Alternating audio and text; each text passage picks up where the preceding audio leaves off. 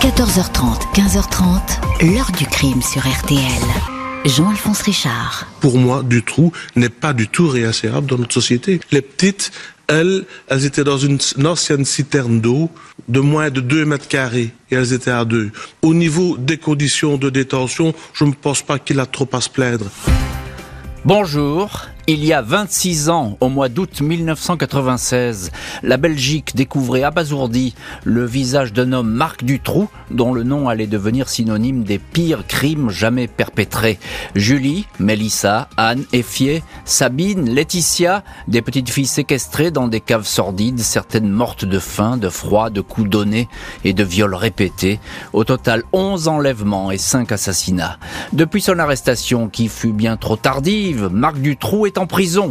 Il a officiellement purgé sa peine, mais les experts, les psychiatres le disent toujours habité par le crime. Comme si cet homme, âgé aujourd'hui de 65 ans, pouvait repasser à l'acte s'il était remis en liberté. Aucun remords, aucun scrupule. Dutroux persiste à dire qu'il ne se reconnaît pas dans les horreurs pour lesquelles il a été condamné. Les familles des victimes, elles, n'ont jamais réussi à trouver la paix. Pourquoi Dutroux reste-t-il, malgré les années, l'un des pires criminels de l'histoire l'histoire et pourquoi cette affaire ne connaît pas de point final Question posée à nos invités témoins et acteurs de cette histoire. 14h30, 15h30. L'heure du crime sur RTL. Dans l'heure du crime aujourd'hui, retour sur l'affaire Marc Dutroux, été 1996. Il y a 26 ans, cet homme déjà condamné pour enlèvement et viol d'adolescente, connu depuis longtemps de la police, est soupçonné du rapt d'une collégienne de 14 ans. Il va se retrouver en prison.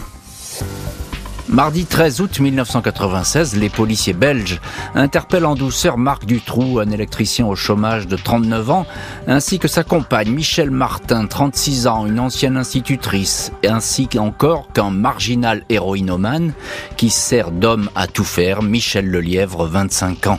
Les enquêteurs travaillent depuis 4 jours sur l'enlèvement de la petite Laetitia Deleuze, 14 ans.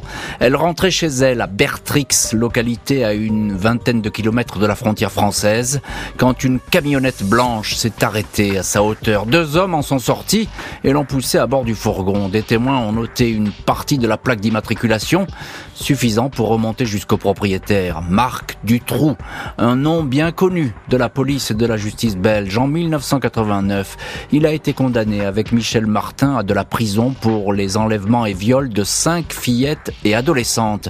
Après avoir retrouvé la liberté, il n'a cessé de faire parler de lui depuis un an, on le soupçonne ainsi de construire des caches dans des habitations. Les autorités ont même déclenché une discrète opération baptisée Othello pour en avoir le cœur net. Un échec, le dispositif a été levé. En garde à vue, Marc Dutroux, rompu aux interrogatoires, semble bien décidé à garder le silence, même si l'ADN de la petite Laetitia Deleuze a été retrouvé dans sa camionnette. Le chef d'enquête, Michel Demoulin, sait que chaque heure compte pour tenter de retrouver Laetitia saine et sauve. Après 24 heures d'interrogatoire, Michel Lelièvre, en manque d'héroïne, est le premier à parler. Il reconnaît avoir enlevé en compagnie de Marc Dutroux la jeune fille près de la piscine communale de Il ignore ce qu'elle est devenue. Le policier Demoulin revient vers Dutroux. Il a noté que le suspect est insensible au remords, à la culpabilisation, mais il est vaniteux, désireux de maîtriser le déroulement de la garde à vue. Les enquêteurs vont donc passer du temps à le mettre en confiance, à se dire étonné par son intelligence criminelle. Dutroux paraît flatté, dès lors un marché est conclu, on se tape même dans la main. C'est lui et lui seul qui leur montrera comment il a séquestré Laetitia. Je vais vous donner deux filles, lâche alors du trou. C'était un cadeau qu'il nous faisait, et il regardait notre surprise, confiera Michel de Moulin. Jeudi 15 août, Marc Dutroux en personne guide les policiers jusqu'à Marcinelle, une banlieue de Charleroi, au numéro 128 avenue de Philippeville. Une maison de briques rouges, délabrée au volet fermé. Dutroux précède les enquêteurs, déverrouille une porte qui s'ouvre sur un petit escalier qui va à la cave. Onze marches à descendre, derrière une lourde étagère qui pivote en actionnant un mécanisme. On découvre une pièce obscure qui empeste l'humidité. Il y a là Laetitia Deleuze, mais également Sabine Dardenne, 12 ans, enlevée trois mois auparavant près de Tournai. Les deux filles sont terrorisées. C'est Dutroux qui leur donne la permission de sortir. C'est miraculeux, nous sommes soulagés, confie alors un policier, sans savoir que la suite réserve un terrifiant scénario. D'autres aveux vont lever le voile sur les atrocités commises par le ravisseur de Laetitia et Sabine, retrouvés en vie. Les autres victimes, hélas, n'ont pas connu le même sort. 17 août 1996, l'équipe du chef d'enquête, Michel Demoulin, se montre des plus attentionnés avec Marc Dutroux, lui laisser croire qu'il tient les commandes de ce garde à vue est le meilleur moyen de le faire parler. Les policiers sont convaincus que cette équipe, Dutroux, Martin, Le Lièvre, est impliquée dans d'autres rapts de jeunes filles. Au fil des questions, le suspect lâche ainsi deux prénoms, Julie et Mélissa, aussitôt attribués à Julie Lejeune, 8 ans et demi, et Mélissa Russo, 9 ans. Ces deux copines inséparables, avaient été enlevées il y a un peu plus d'un an sous un pont de Grasse-Ologne près de Liège. Dutroux ne dit pas où elles sont. Puis, toujours soucieux de tenir le premier rôle, il conduit la police dans une autre maison, à Sarre-la-Buissière, dans le jardin en friche. Dutroux dépose un tapis de voiture sur un point précis, là où sont enterrés les corps des petites filles.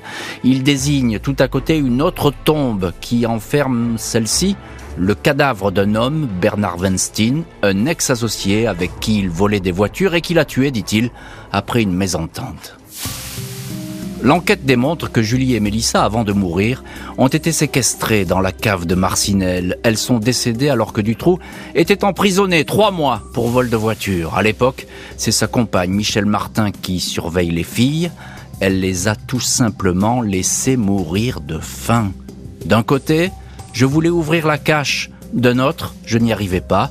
J'ai honte de moi, je me regardais et je ne me voyais plus, expliquera Michel Martin au policier. 20 août, Marc Dutroux est interrogé sur d'autres enlèvements, notamment ceux de Anne Marshall, 17 ans, et Effiel Lambrex, 19 ans, volatilisés le 22 août 95 alors qu'elles passaient leurs vacances sur la côte belge, à Blankenberg.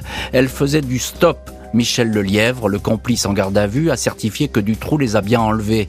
Il faudra attendre une dizaine de jours pour que le suspect numéro 1 entraîne les policiers dans une troisième planque, un hangar sur la commune de Jumet.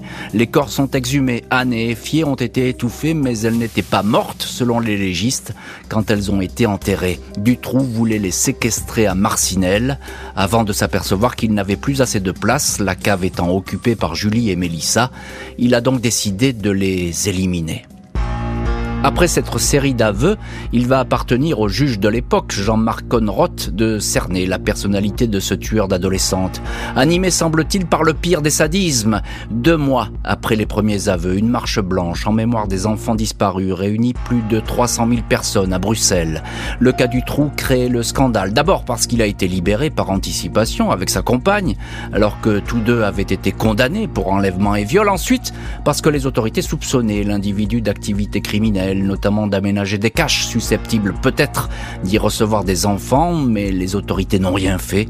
Le 17 février 98, une commission d'enquête parlementaire établit que les enquêtes sur les disparitions ont été entachées d'irrégularités, mais que Dutroux n'a pas bénéficié de protection au plus haut niveau de l'État.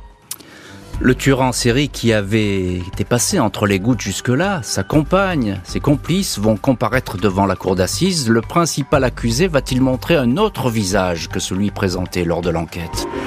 Lundi 1er mars 2004 s'ouvre à Arlon, à la pointe sud de la Belgique, le procès fleuve de Marc Dutroux. Celui-ci va durer pas moins de 62 jours. Le palais de justice est placé sous haute surveillance. Tout le monde a en mémoire l'évasion du tueur d'un tribunal six ans auparavant. Une première expertise psychiatrique dresse le portrait d'un redoutable pervers. Face au psy, il s'est présenté comme quelqu'un qui serait un philanthrope il aidait les victimes, il empêchait qu'elles soient tuées. C'est d'ailleurs pour cela qu'il a éliminé leur tortionnaire, Bernard Weinstein. Dutroux affirme qu'il n'est qu'un simple exécutant, il a agi pour le compte de Michel Nioul, sulfureux homme d'affaires, qui est sur le banc des accusés. Il ne reconnaît que les viols de Sabine, Laetitia et Effier. Il n'a pas tué, il rejette la responsabilité des crimes sur ses complices, sans beaucoup de précision, sur sa compagne, Michel Martin, sur Michel Lelièvre et sur le mort, Bernard Weinstein. Pendant toutes ces journées, Marc Dutroux suscite la révolte et le dégoût des familles de victimes. Il provoque leur colère avec ces mots. J'ai fait des erreurs, si on pouvait revenir en arrière, mais on ne peut pas. Le juge Jean-Marc Conroth, le premier à l'avoir interrogé, décrit l'accusé comme un homme qui pense à tout, d'un professionnalisme effrayant. À propos des caches, le magistrat raconte que l'intéressé avait construit un système de ventilation ingénieux. Les chiens n'ont pas senti de présence humaine dans les caves.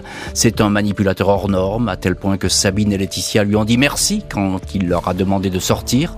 Il les avait convaincus qu'il était là pour les protéger. 22 juin 2004, du trou. Écope de la perpétuité, 30 ans pour Michel Martin, 25 pour Michel Lelièvre, 5 ans pour Michel Nioul. Huit ans après le procès, Michel Martin est libéré. Pas de sortie en vue pour le tueur en série qui va demander sa libération en 2019. Après 23 ans de prison, aurait-il changé? Septembre 2020, le rapport des experts psychiatriques Pierre Oswald, Samuel Listate et Johan Caloni est dévoilé dans ses grandes lignes. Au fil des 50 pages, il apparaît que Marc Dutroux présente toujours une extrême dangerosité. Les experts et ainsi que trois psychologues ont rencontré à plusieurs reprises le criminel à la prison de Nivelles. Ils l'ont interrogé et lui ont fait passer toute une batterie de tests.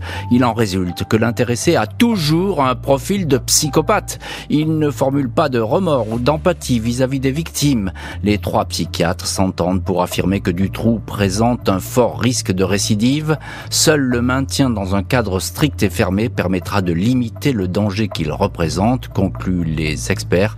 L'avocat de Marc Dutroux, Bruno Daillé, confirme que ce rapport est très mauvais pour son client, pire que ce que je craignais, précise-t-il. 23 ans de prison n'auraient donc pas changé d'un pouce Marc Dutroux. Celui-ci reste en détention. Quelques photos publiées dans la presse montrent un homme devenu obèse, les cheveux hirsutes, portant une longue barbe. Son avocat décrit un homme dépressif, au fond du gouffre. Dutroux continue cependant à susciter l'indignation des familles qui voient en lui un éternel manipulateur. Tout comme sa propre mère, Janine Lowens. Mon fils est un comédien. La dépression n'est pas dans son tempérament. Qu'il pourrisse en enfer, je n'ai aucune pitié pour lui. Malgré les années et le maintien en détention du criminel, impossible à ce jour pour les familles de faire le deuil de leur fille. La blessure est toujours ouverte. Mardi 7 juin 2022, les ouvriers ont commencé à démolir la maison de l'horreur, comme est surnommée en Belgique la demeure de briques rouges qui longe la voie ferrée à Marcinelle, au 128 avenue de Philippeville. Les familles des victimes de Marc Dutroux se sont toujours battues pour que ce lieu de mémoire reste debout. Si les murs vont tomber, la cache dans lesquelles étaient enfermés les proies du tueur sera bel et bien conservée. Au-delà de la symbolique, les familles qui ont toujours critiqué le déroulement des investigations estiment qu'il faut préserver l'endroit comme une pièce en conviction, une cave qui pourrait receler qui sait, en cas de besoin, de nouvelles empreintes ADN, une trentaine figuraient dans cette cache. Elles n'auraient pas toutes été analysées. Après 26 ans d'enquête et un procès, aucun détail ne s'est effacé des mémoires. L'heure du crime, présenté par Jean-Alphonse Richard sur RTL.